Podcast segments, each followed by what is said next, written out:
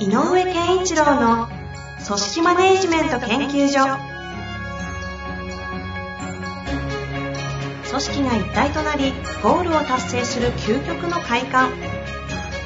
上場企業から中小企業まで延べ200社以上の支援を行った井上健一郎が組織人に関するあらゆる問題を分かりやすく解説します。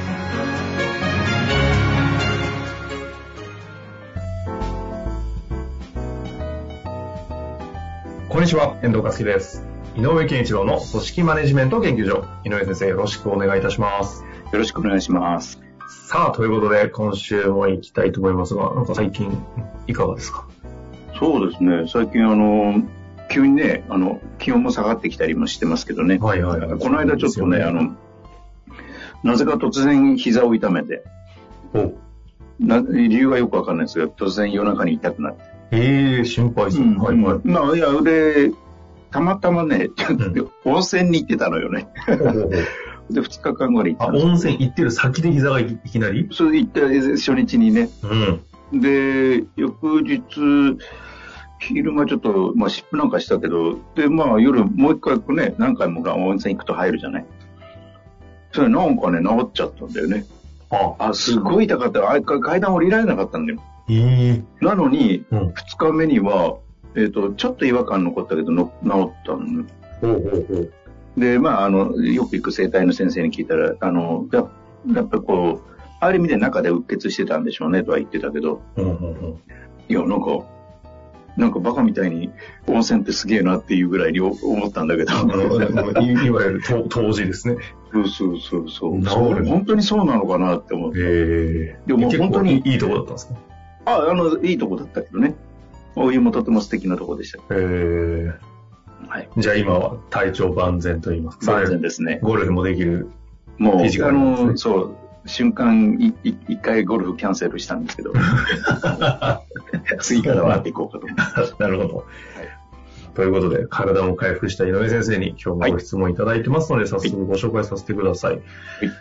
今日はですね、これは、うーんとごめんなさい、これも質問だけですね。質問だけいただいておりますので、はい決めたいと思います。えー組織マネジメントを行うにあたり、相手の気持ちをどこまで手探りで引き出したらいいのか迷うことが多々あります。型は教えないと、と思いつつも、納得できないと前に進めない部下に対して自主性を持ちながら成長していってほしいとも思っています。自主性を高く持つ人材育成のコツがあれば、ぜひご教授いただきたいです。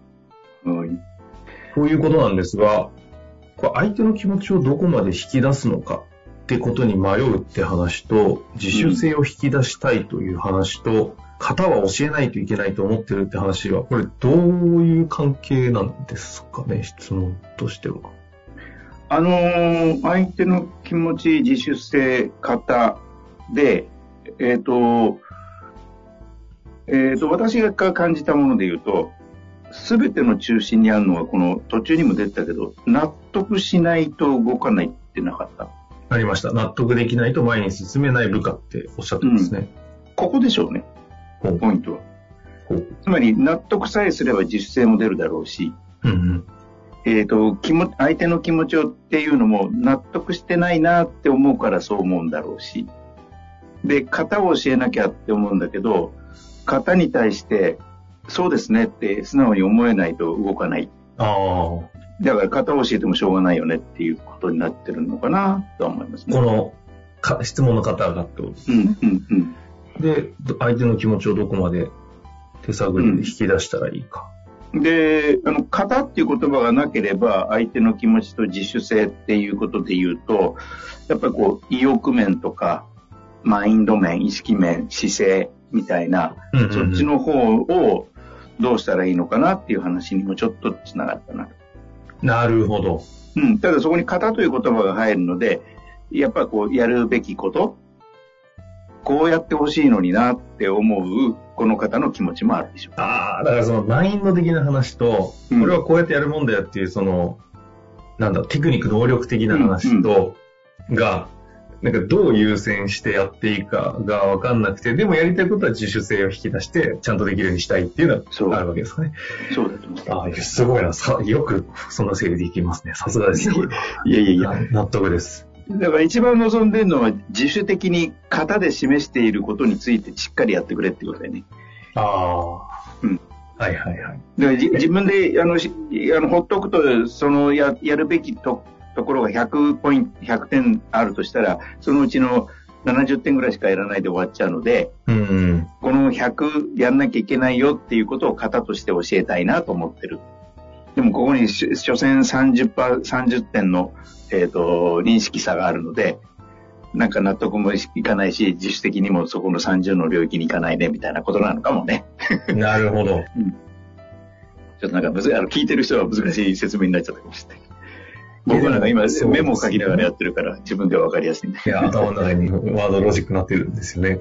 これってでも自主性、どうなんですか？ど、ど、どこから行きましょう？自なんか自主性とはみたいな話までしちゃうと、みこれ、それだけで終わっちゃいそうですけど。あのやっぱり相手の気持ちをどこまでっていう冒頭で質問投げかけてきているところがこの方の悩みのポイントなのかなと。つまりこう、やっぱりこう、なんでやらないんだろう、分かってくれないんだろう的なところが強いんじゃないかなと思うんです。うんだから、やらなきゃいけないことを型として教えようとしてるんじゃないかなと。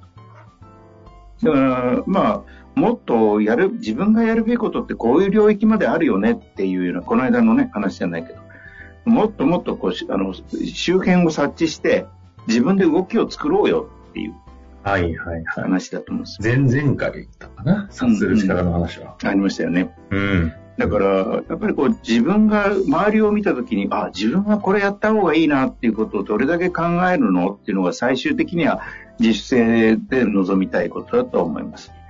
だからそのどのレベルまでやってほしいかっていうのは、最低はここまでやるべきでしょうっていうのが型の話だと。で、気持ちの話はそこまでやってない状態に対する話です。だからやっぱり、えっ、と、この型を教えるということはとても大事なことだと思いますね。うん。なので、えっ、と、納得しないんで動かないって言ったとしても、やっぱりこう、この型をや、この型と言われている形をやらなきゃいけない。ここまでやらなきゃいけないんだよっていうことを示すことは、あまあ、どうしてそうなのかっていうことを理由とね、根拠とか意図も含めて話さなきゃいけないけれど。やるべきことをまず明確にさせちゃうことの方が、やっぱりこう、えっ、と、自分で、自分がの動きをどうやったらいいのかって察知して動き出せることの力の弱い人には、やっぱりどこまでやらなきゃいけないよっていう教え方をしないと動けないのが、あの、まあ、前提となるので、うんうんうん。ここまで動きなさい、ここまでのことをやりなさいは、もう、えっ、と、納得しないんだとしたら、えっ、と、いや、なぜやらなきゃいけないかをしっかり伝えることしかないので、なるほど。うん、まずここからのスタートは間違ってないだろうなと思います。その、どこ、どこがしあなたの仕事なのかをまずきちんと提示する、見せる、伝える、認識してもらう。そう、あの、チェックリストがあるぐらいの感覚でもいいと思う。ああ。これやったの、これやったの、これやったのっていうようなぐらい、えっ、と、まあ、あの、ある種のマニュアルかもしれないし、この方の言うまさに型ですよね。うん、型はしっかりと教えなきゃいけないかなと。うんうん。で、型を持たないと、えっ、と、型という枠を持たないと、さらに良くするためにどうするかっていう話にいかないんだよね。あ基本形ができてないから。あ。なるほど。うん。崩しよう、崩しようの、崩すものすらないから。ないし、もしくは付け加えるものすらわからない。あ例えば、その、また、あの、抽象的な表現になっちゃうけど、えっ、と、こう、なんかこう、なんて言ったらいいのかな、こう、人間の像を作ろうとしよう。粘土で作ろうとしようとしてるときに、えこまあ、あの、ね、足作んなきゃ立たないじゃないっていう話なんだよね。あ。はいはいはいで、突然、その自由にもっと良くするために、あの、最高の仕事をするために、つまり、あの、完完璧な人間の像を作るためにどうしたらいいかねって言って、頭から作る人はいるかもしれないけど、まあでも、最終的に足を作ってそれに乗っけるかもしれないけど、まあできればちゃんと足しっかり作って、その上にちゃんと乗るかどうかで上を積み上げていった方が仕事としてはいいよねって、ちゃんと抑え、抑えないといけないよね。うんうんうん。だから、えっ、と、なんか自由に、あの、こう、なんだろう、どういうふうにやったらもっといい仕事になるのっていう、本当に自由テーマで投げかけてもわからないから、やっぱり型っていうのが大事で、まずそれが型。足場を作って、で、その上で、その上でもっとよ、もっと良くなるためにどうしたらいいと思う？っていう話をして、えっ、ー、と、相手にも考えさせて気づいていってもらう。うん、うん。で、ことをちょこちょこちょこちょこ繰り返していくうちに、やっぱり、えっ、ー、と、どっかで、あ、ここまでやった方がいいのかな？っていう気持ちが湧いてきたら、ある種ラッキーかなと。この話を冒頭で言った、まあ、ざっくりその、マインド的なものとか、モチベーションとか言われたり、うん、あり方とか考え方、姿勢とかなんですかね。と、型と言われる能力、テクニックとか作業的なこっちを、当然この型から入っていくっていうのはまず大事なんだろうって中において、このマインドというか、こっち側は、なんか、なんかどう両輪というのが、この辺どうなんですか？あのー、えっ、ー、と、これもちょっと抽象度が高くて申し訳ないんだけど、やり方を教えるってことだよね、型はね。うんうんうん、でね、やり方の背景にあるあり方を教えるって言い方してわかるかな。つまり、例えばだけど、挨拶一つにとっても、どうしてそういう挨拶をしなきゃいけないか。うん、でいや、私たちの会社はお客さんに対して、もう、あの、あなたが、えっ、ー、と、私たちの、あの、お客様は神様ですと。えっと、何なりと仰せ使われますので、おっしゃってくださいみたいな、位置関係でお客様と対峙しましょうねっていうのがあったら、この方の意味はそういうことだよって言えばいい。でも、我々のモットーはフレンドリーだよと、お客様との。だったら挨拶の仕方は当然違うと思うのね。だからこういう挨拶なんだよ。っていうそのやり方が示すものとは何かっていうのを、えっ、ー、と、教えること。ああ。型の背景にある。まあ、逆に言うと、仕事だと歴史とかも出てくるかもしれないですね。その、当時こういうのがあってとか。ほんで、我々の大事な価値観もあるだろうし。で、それを教えていくと、それって、ある種、あの、さっき言ったあり方というか、マインド面に入っていくので、そこから、あの、一緒にそこに、あの、マインド面に触れていかないといけないかな。うん。うん。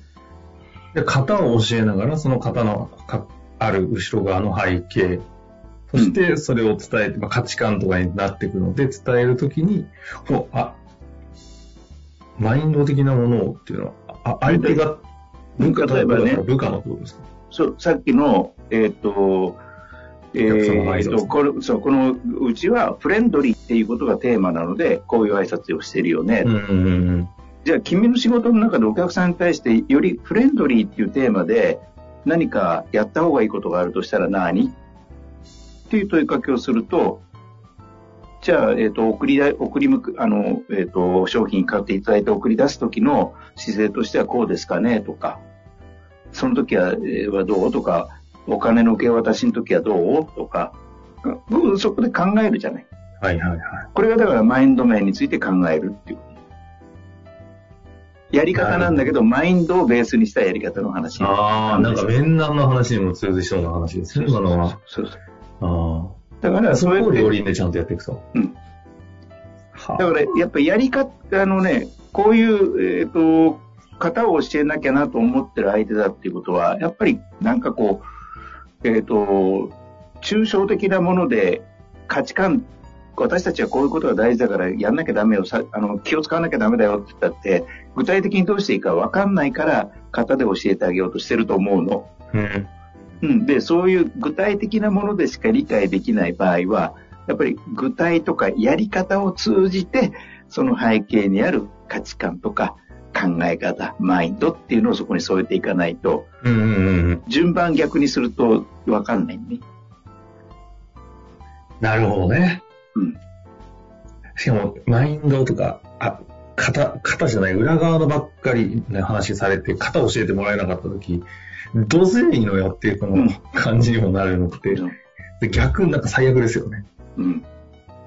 で、それさえあれ、その、あの、ことがちゃんと、えっ、ー、と、話し合われていれば、それは違うよねってもう言いやすくなるよね。ああ、確かに。うんうん、私たちが言ってることはこうだよね、フレンドリーだよね。だとしたら、あれってフレンドリーには見えないよって言い言いやすく。うんうん。そういう意味で言うと、なんか改めて振り返る、えー事故に振り返るとあれですよね。なんか仕事をちゃんと型化してないなっていう問題も結構いろんなところで起きてる気もするんで、うん。型がないものはちゃんと型を作って。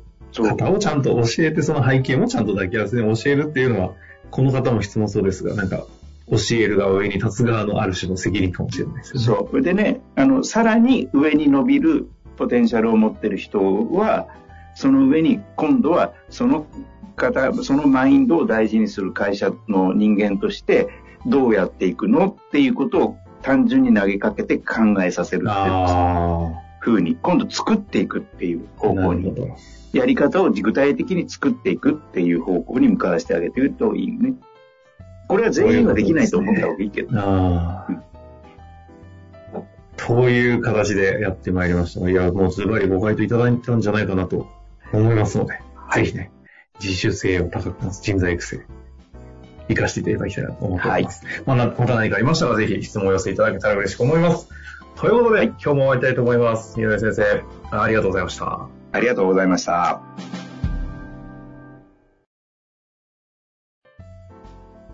本日の番組はいかがでしたか？番組では井上健一郎への質問を受け付けております。ウェブ検索で井上健一郎と入力し、アカラクリエイト株式会社のオフィシャルウェブサイトにアクセス。その中のポッドキャストのバナーから質問フォームにご入力ください。また、オフィシャルウェブサイトでは無料メルマガや無料動画も配信中です。ぜひ遊びに来てくださいね。